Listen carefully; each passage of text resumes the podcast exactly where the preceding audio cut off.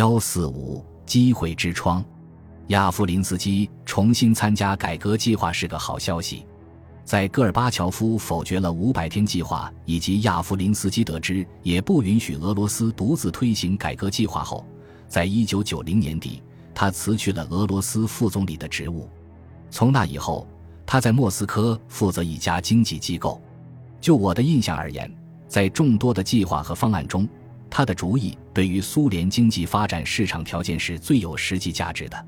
第二周刚开始，我就去拜访亚夫林斯基。他说，他深信戈尔巴乔夫现在终于要采取更加激进的改革措施了。亚夫林斯基参加了最近的一次内阁会议，会上戈尔巴乔夫五次对帕夫洛夫的反危机方案提出了尖刻的批评。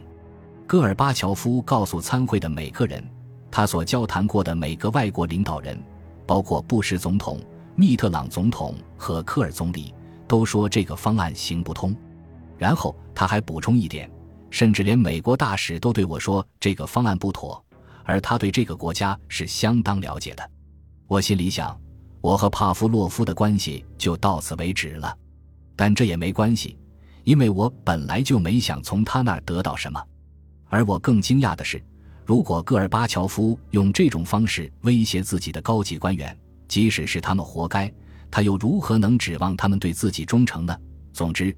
亚夫林斯基可以肯定，现在戈尔巴乔夫已经认识到了帕夫洛夫计划的缺点。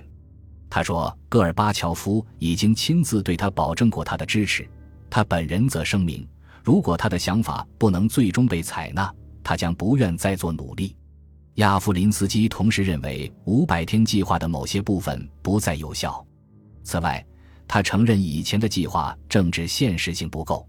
他打算下周到哈佛大学与格雷厄姆·阿里森教授共同研究这个问题，然后他将如戈尔巴乔夫和布什在电话中安排的那样，在华盛顿与普里马科夫一道与美国官员举行会晤。我向他解释，我担心有这样的可能，即戈尔巴乔夫在伦敦与七国领导人会晤可能被公众误解为其初衷是为了请求援助。亚夫林斯基似乎明白我的意思。但觉得伦敦会晤的前景是戈尔巴乔夫考虑新的改革方案的主要动力，因此他希望借此作为刺激。亚夫林斯基似乎明白，制定一个可使西方确信苏联正在削减军工企业规模、认真的转向市场体制，同时又可缓和与各共和国紧张关系的方案是很重要的。他希望有一个现实的方案来吸引西方的支持。不论什么形式都可以。与戈尔巴乔夫不同的是，他对信贷表示怀疑，除非他们与具体的改革联系起来。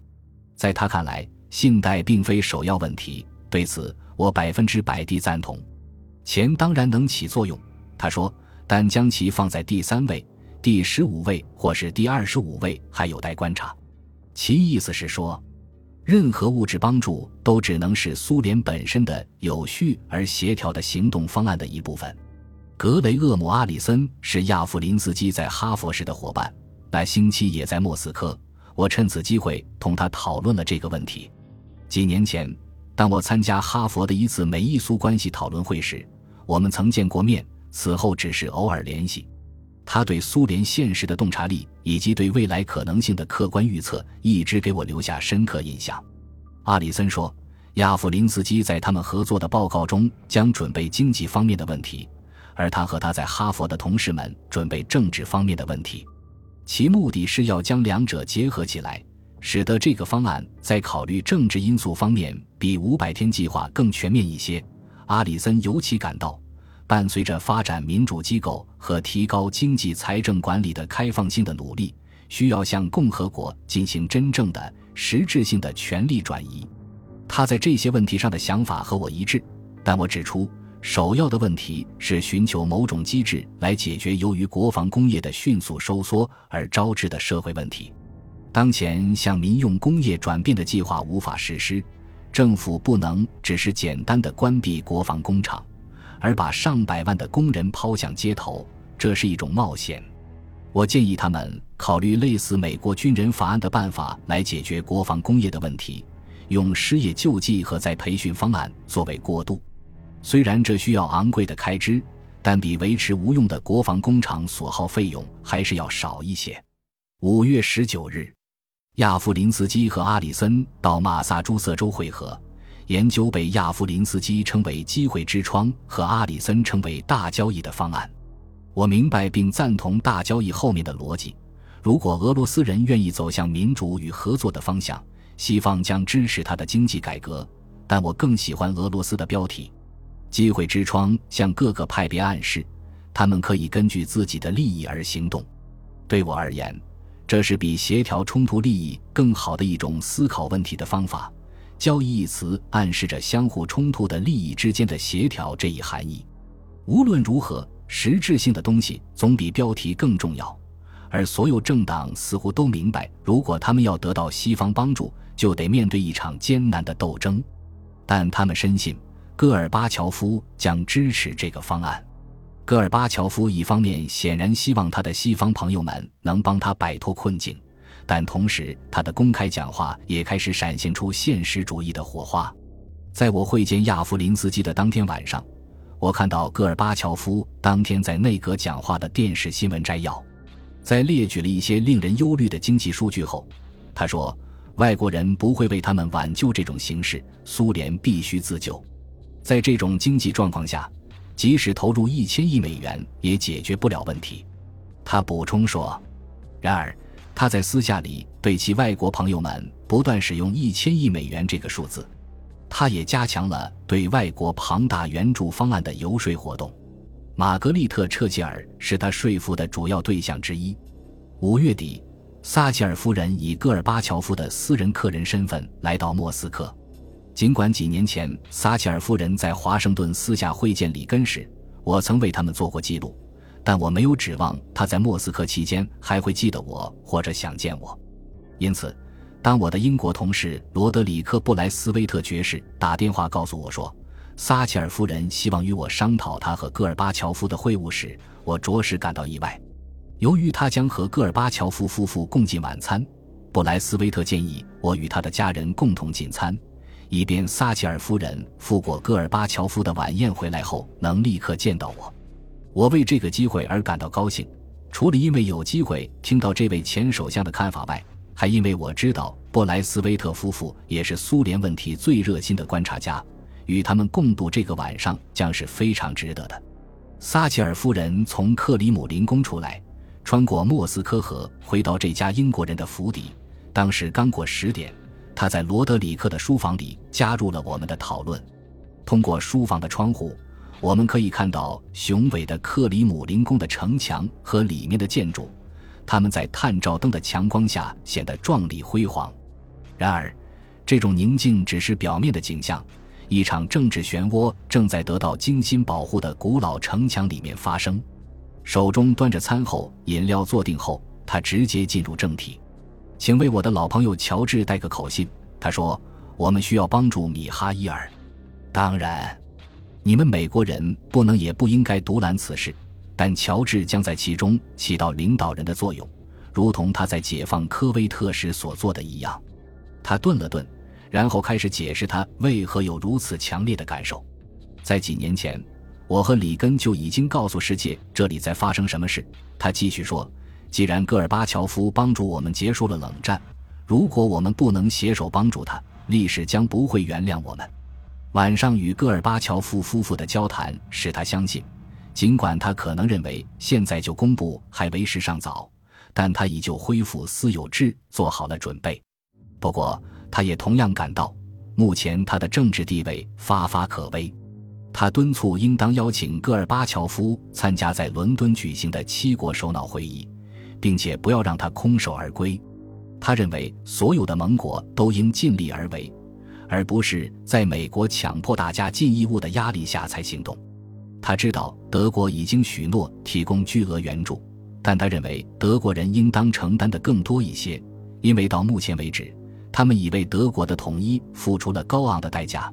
对日本，应当劝说他们先把领土问题搁置起来，等苏联更加稳定一些之后再说。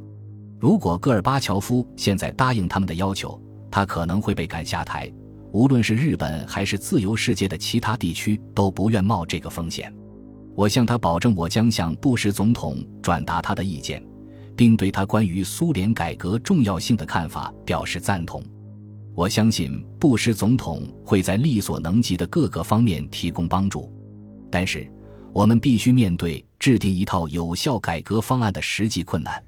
不幸的事实是，戈尔以乔夫还未采纳与外援相配套的政策，预算赤字失控。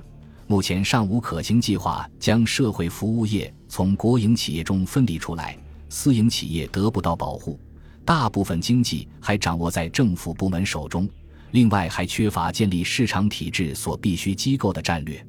在这个时候，向这个国家倾注资金援助，不但不会带来好处，可能还会带来许多坏处。你讲话像个外交官，他对我怒目而视，只是为无所事事而找理由。你为什么不能像政治家一样考虑问题呢？我们需要一个政治决定来帮助这个转变过程，它对我们每个人都有重大的利害关系。然后他语调稍事缓和，他说：“戈尔巴乔夫的话是对的。”他指出，帮助苏联转轨需要布什在保卫科威特时所表现出来的干劲，只有美国的领导人能做到这一点。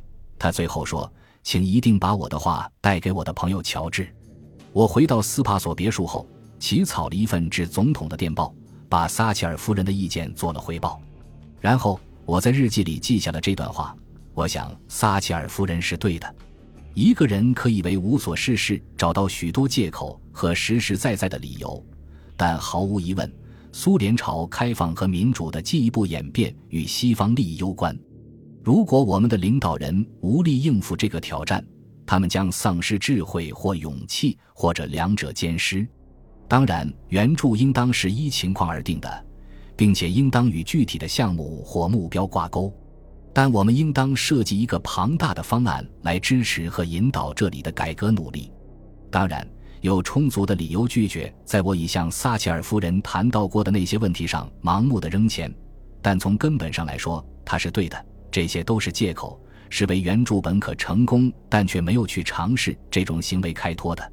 为了这种努力，我们必须与戈尔巴乔夫以及叶利钦合作，建立一个国际结构来促进有效步骤转变苏联经济，使这种结构帮助戈尔巴乔夫做出正确的决定，并使他的公众接受这些决定。亚夫林斯基是对的，尽管有时需要钱，但钱并非是最重要的。机会清楚地摆在眼前。但我对他能否被抓住并不乐观。虽然布什对戈尔巴乔夫的困难表示同情，并从政治上支持他，但他似乎并不愿意组织一个国际机构来帮助苏联作为一个建设性伙伴加入世界经济行列。他对自己的领导力量如何能构筑将来缺乏想象，因此他选择了反应性的立场，等待戈尔以乔夫自己找到改革之路。而他则不时地加以鼓励，或者是给予责备，小心翼翼地避免采取具体行动。然而，亚夫林斯基伊阿里森研究方案可能会给一个新的、具有想象力的政策提供一针催化剂。也许像玛格丽特·撒切尔夫人这样的老朋友的游说，可能会对布什起到推动作用。一九九一年五月和六月，我一直在努力地寻找证据，以说明戈尔巴乔夫的政策可能发生变化。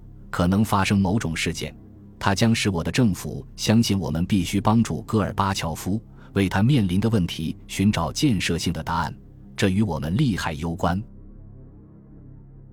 本集播放完毕，感谢您的收听，喜欢请订阅加关注，主页有更多精彩内容。